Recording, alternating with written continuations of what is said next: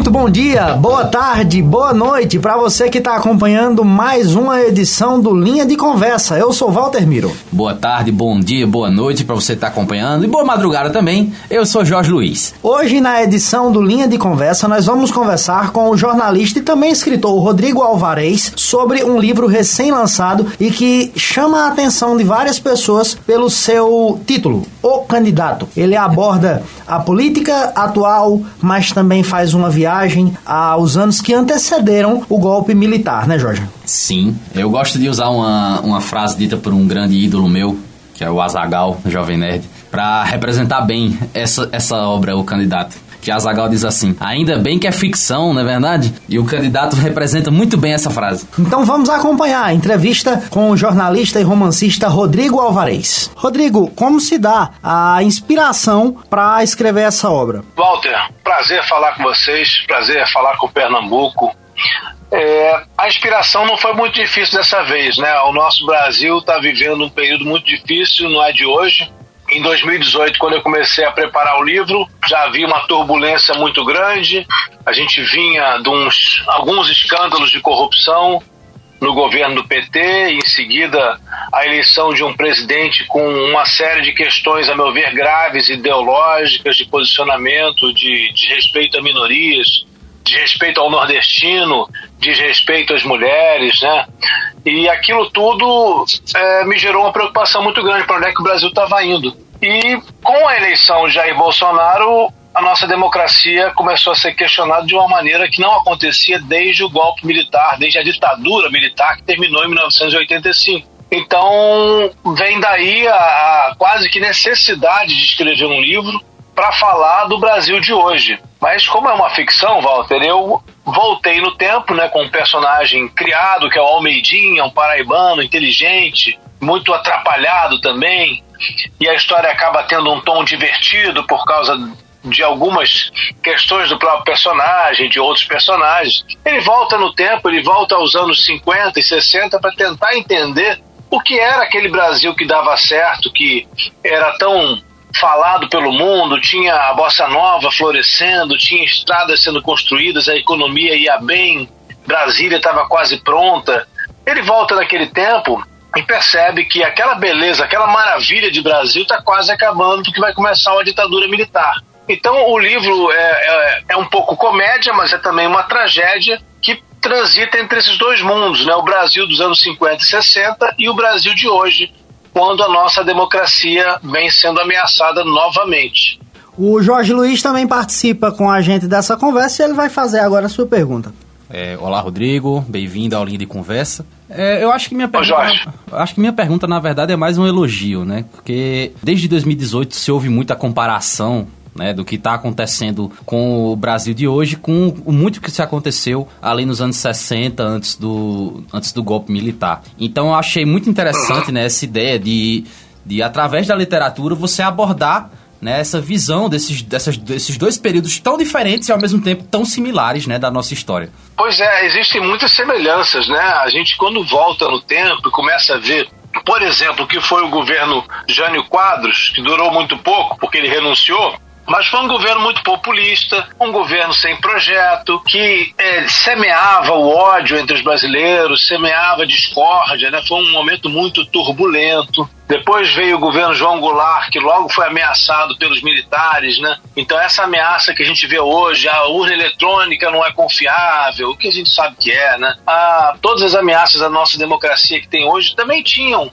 né, de maneiras um pouco diferentes. Não era a questão a urna naquela época, mas a questão era a ameaça do comunismo que vinha por aí, que vai acabar com o Brasil. Agora estão falando de novo, a ameaça do comunismo. Não tem comunismo, que comunismo? Não existe nenhum partido comunista no Brasil, não existe nenhuma proposta comunista. Assim como naquela época o Partido Comunista não tinha a menor força também e, e, provavelmente jamais chegaria perto de ganhar uma eleição. Então a gente vive muitas fantasias nesses dois momentos que são inimigos criados, né? São invenções criadas com propósitos que a gente sabe, né? Destinados a levar certos grupos ao poder. E, infelizmente, o populismo passa por uma manipulação da população manipulação dos pensamentos das pessoas que estão mais desatentas, menos informadas, Isso aconteceu lá com, com o Jânio Quadros, aconteceu com todo o pensamento que se formou favorável à ditadura militar no Brasil, né?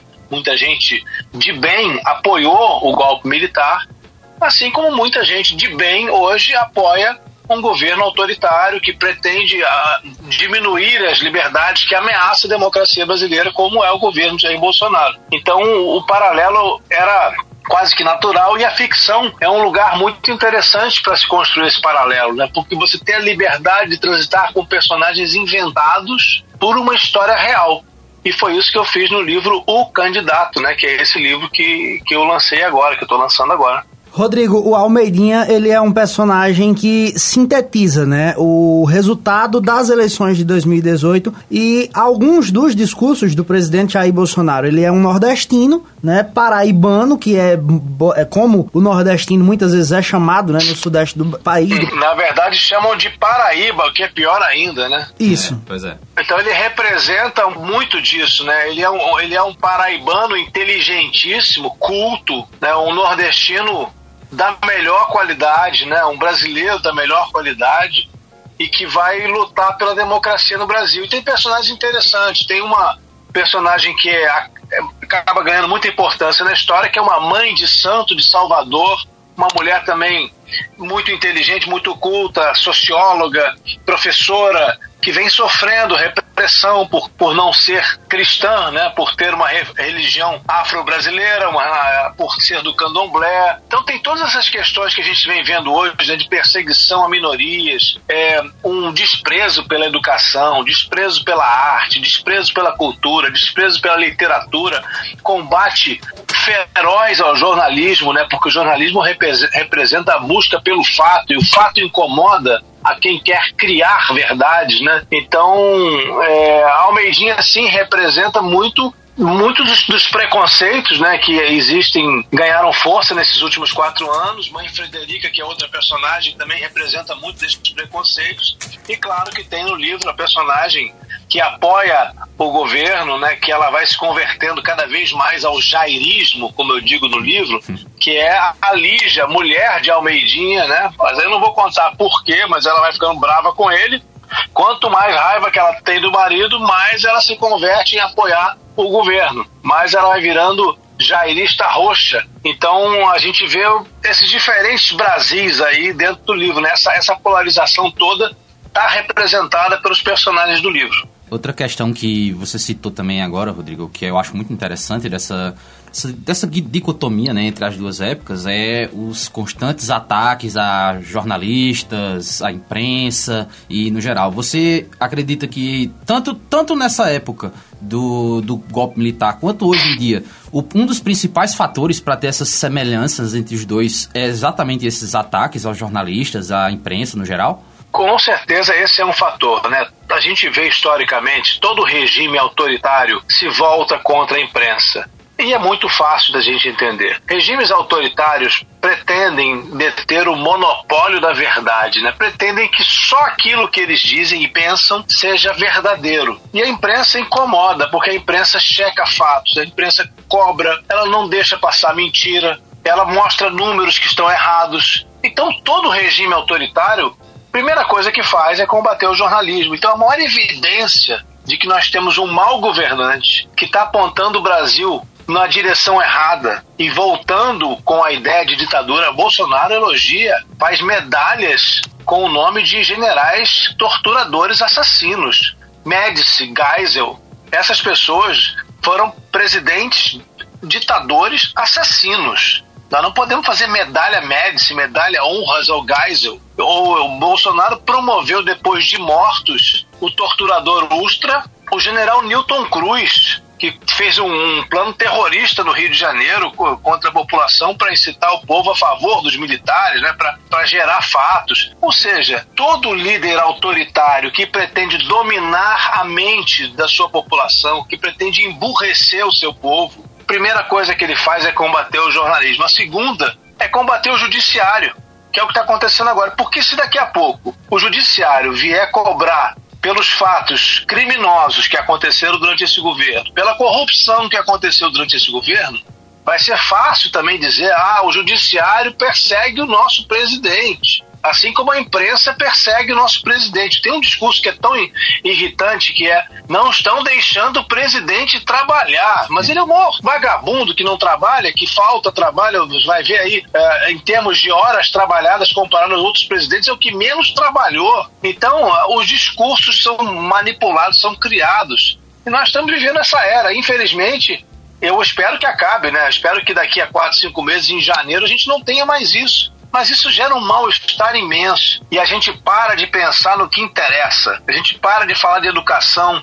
para de falar de saúde para falar de bobagem de presidente ignorante. Rodrigo, o candidato é lançado em um período interessante, né, próximo à campanha eleitoral, e isso deve acabar chamando, né, a atenção de muitas pessoas que acabam de certa forma participando dos debates políticos, acompanhando a vida da política nacional apenas de dois em dois anos nos períodos eleitorais. É, o livro teve uma repercussão grande por ter saído nessa época e porque o Brasil está tão tenso com toda essa questão, né? As pessoas acabam se identificando com o livro, principalmente quem é contrário ao atual presidente se identifica porque vê no livro uma defesa da democracia, uma defesa de valores, e não uma propagação de ideologia, né? O livro não tem isso, o livro tem muita base histórica. Então gerou muito debate. É, muitas pessoas têm lido e, e, e escrito comentando que, que se sentem um pouco primeiro que gostam de poder rir um pouquinho do que está acontecendo, que é importante, né? Poder olhar para o Brasil um pouquinho de longe, através da ficção, da literatura,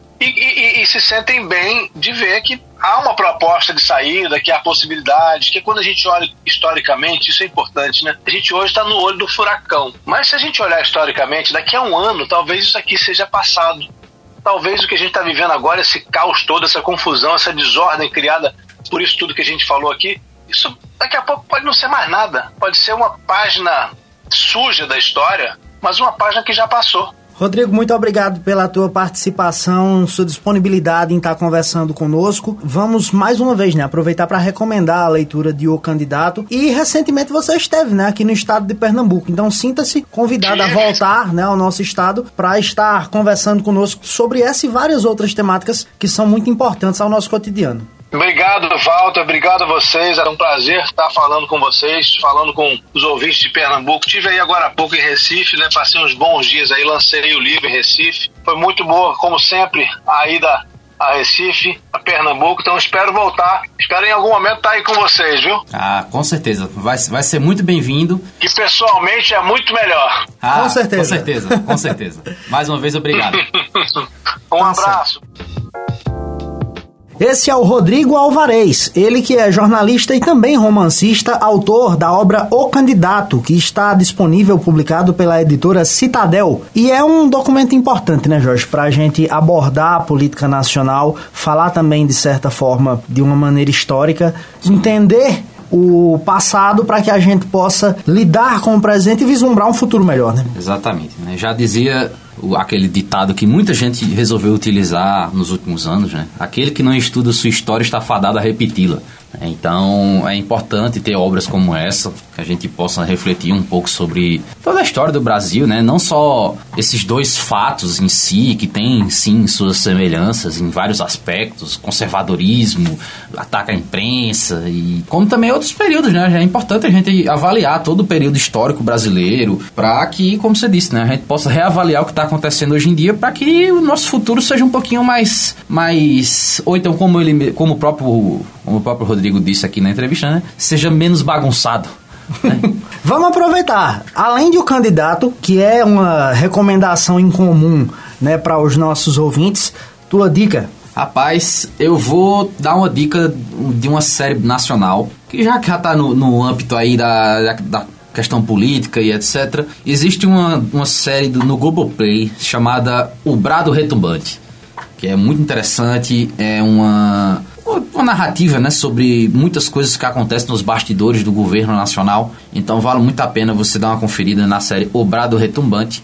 E também, ah, já aproveitando, também tem a, a minissérie sobre Juscelino Kubitschek. É JK. É JK, Com Maravilhosa. Nosso, com o nosso grande Wagner Moura, que também está lá disponível no Globoplay. Eu vou deixar aqui também uma recomendação, e aí mais no campo do humor. Você que gosta do, de acompanhar um pouco do jornalismo político, é, todas as sextas-feiras é disponibilizado no site da CBN o quadro Rádio Sucupira, onde são feitos recortes de falas dos políticos da atualidade e é, intercaladas né, com parte de discursos do Odorico Paraguaçu, da novela O Bem Amado. O Bem Amado. e assim, Pra quem não sabe, né, pra quem não acompanha o dia a dia de uma forma corriqueira da imprensa como um todo, e não é obrigação do público fazer de isso. Jeito nenhum. É, Rádio Sucupira é um quadro que tá no ar há mais de 10 anos. Caramba, é, digo, eu não sabia. Digo isso porque quando da primeira edição de Rádio Sucupira, justamente no governo Bolsonaro, a internet pipocou de comentários, dizendo, olha o que inventaram pra ferrar é, com a imagem do presidente. Não. Falta de respeito, blá blá Rádio blá, blá, Sucupira, blá, blá. Sempre, sempre falo. Rádio Sucupira já analisou de Fernando Henrique Cardoso, Lula, Dilma, Michel Temer e Bolsonaro. Não há nem é, desrespeito ao presidente dizer isso, mas é só mais um. A ser abordado dentre tantos respeito, outros. Não, políticos. ele é só mais um. Né? É só mais um. Essa é a edição de hoje do nosso Linha de Conversa. Valeu, pessoal. Até a próxima semana.